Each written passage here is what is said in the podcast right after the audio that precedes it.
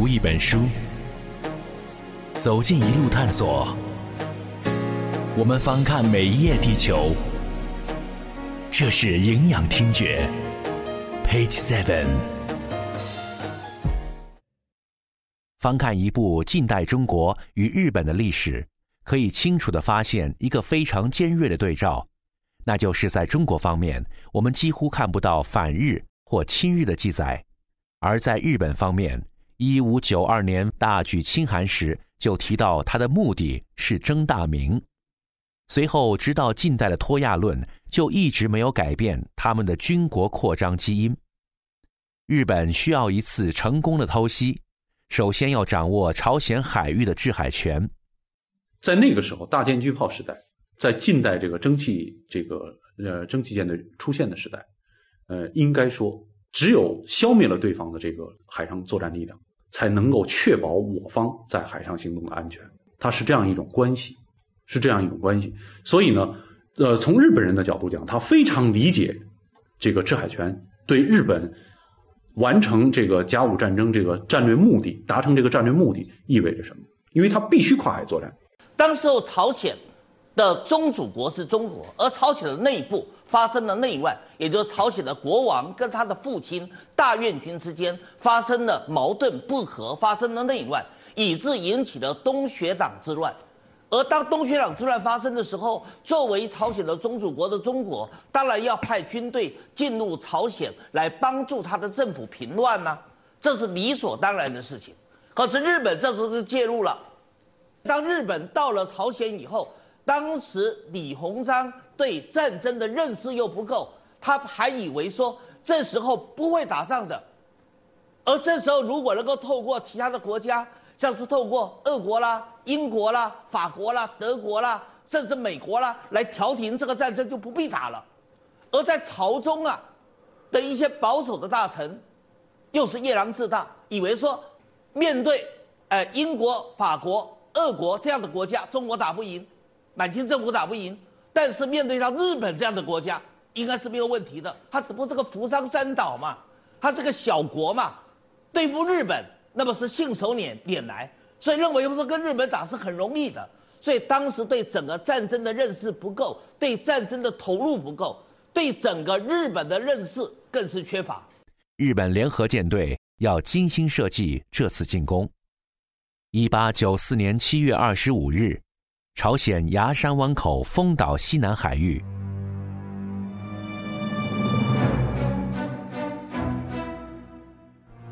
北洋水师巡洋舰济远、广乙，还有运兵船操江以及租用的英国商船高升号，集队向朝鲜出发。船上运有士兵、战马、枪支弹药，还有军饷。日本军舰分别为吉野、浪速。秋金州，他们得知情报，这一次出海的北洋水师舰队军力较弱，一定要借此机会。呃，应该说这方面日本下的功夫，我觉得是非常大的。如果他事先不是掌握了你舰队出航，你什么时候你济远、广乙两舰去这个护航，情报掌握的相当准的。丰岛海战，你是两条舰护航，我就去第一游击队的主力三条快速巡洋舰，足以，我多了我也不去。我们再次定位时间：一八九四年七月二十五日，日本海军在两国未宣战的情况下首先开炮。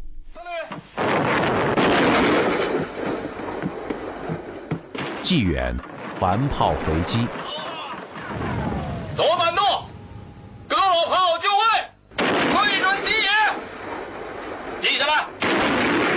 一八九四年七月二十五日七时四十五分，老子开炮还击了！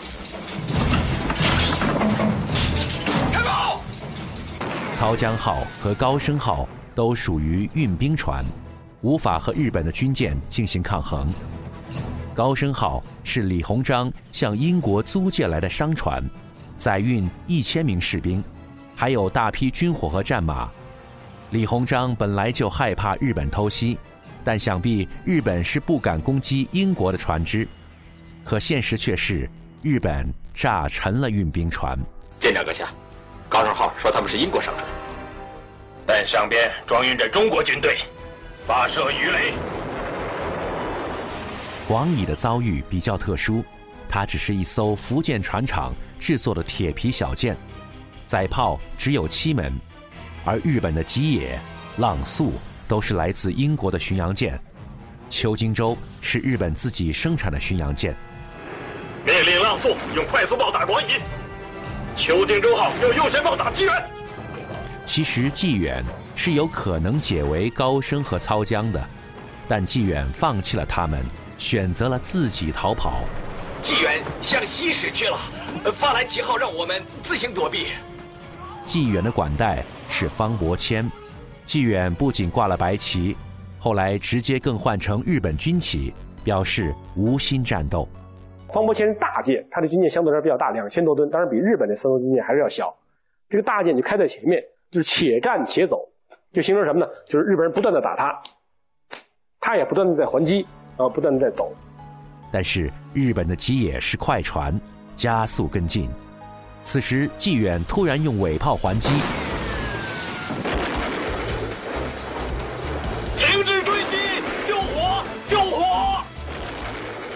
吉野中弹，才放弃了追击。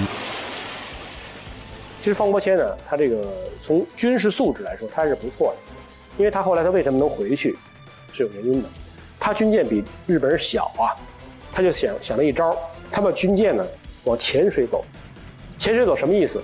就是日本军舰大呀，他怕搁浅，于是呢就是且战且走的时候，日本人最后一看这不能再追了，他老在浅水走，我再追的话就可能就搁浅了，算了，让他走吧，就这么着，纪远还是突出去的。丰岛海战由于日军的不宣而战，击沉广乙，高升炮轰纪远，俘虏操江。北洋水师被偷袭，造成七百人的伤亡，牺牲可谓惨重。虽然日本在后来说是中国先偷袭的，但我们可以客观的分析，北洋水师已经认清自己的实力不如日舰，根本不敢贸然偷袭。而从随后的历史中，二战日本人偷袭珍珠港的事件再次证明，不宣而战是他们的伎俩。读一本书，走进一路探索。我们翻看每一页地球，这是营养听觉。Page Seven。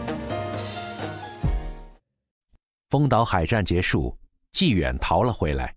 北洋水师被日本偷袭，日本拿到朝鲜制海权。北洋的战役指导呢，呃，就是在没有开战之前。他的战略指导呢，就是我们可千万不能跟日本打仗啊，我们不能招惹日本。说是这个我们对日解决的问题，日本要侵略中国，我们知道，我们对日的问题就是要联俄，从外交上跟日本进行谈判。我们在那个驻日公使啊，好多人发回来的电报说，日本真想跟中国打仗，他现在已经完全准备好了，给李鸿章的说不可能，他就是打我们也不能缓击。就全是这种和平，人家用两个月的时间准备作战，我们两个月全都是马屁，啥也没有，那炮弹也没有，有几个炮弹还是教练弹，就是全是这样，没有战争的这种准备，和平麻痹思想，就是一直都是这样。我们有了这种大舰，它本来是远洋作战的舰艇，结果拿去当要塞炮台用，武器装备啊，所以说它是战争的重要因素，但不是决定的因素，决定的因素是人，而不是武器。武器再好的武器是靠人用的。此时日本士气大增，准备以朝鲜为跳板。上次只是小挫北洋水师，不过下次既然是宣战后的战役，那么双方就会进行真正的决战。从此，日本的海军将会壮大起来。你们每个人，从今天起，就已经把身体献给了国家。献给了天皇陛下，献给了海军。天皇陛下在谕令中说：“海军之事为当务之急，你们担负着日本民族的兴亡。你们脚下的军舰，是每一个国民，也包括天皇陛下，一个铜板一个铜板换来的。”日本海军就像猎犬一样，一边派间谍打探着北洋水师出入港口的消息，一边带着大部队在海上巡逻，恨不得早些遇上北洋水师，实现他们梦想击沉的战舰“定远”和“镇远”。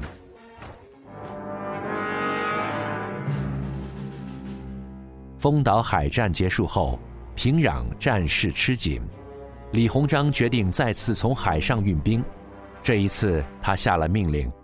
虽然很多人提到李鸿章是怯战的，但是在他给丁汝昌的命令中明确写道：“沿途细查，如有日船，必须痛剿。”一边以打败北洋水师成为亚洲第一舰队为梦想，另一边我们要痛剿日本。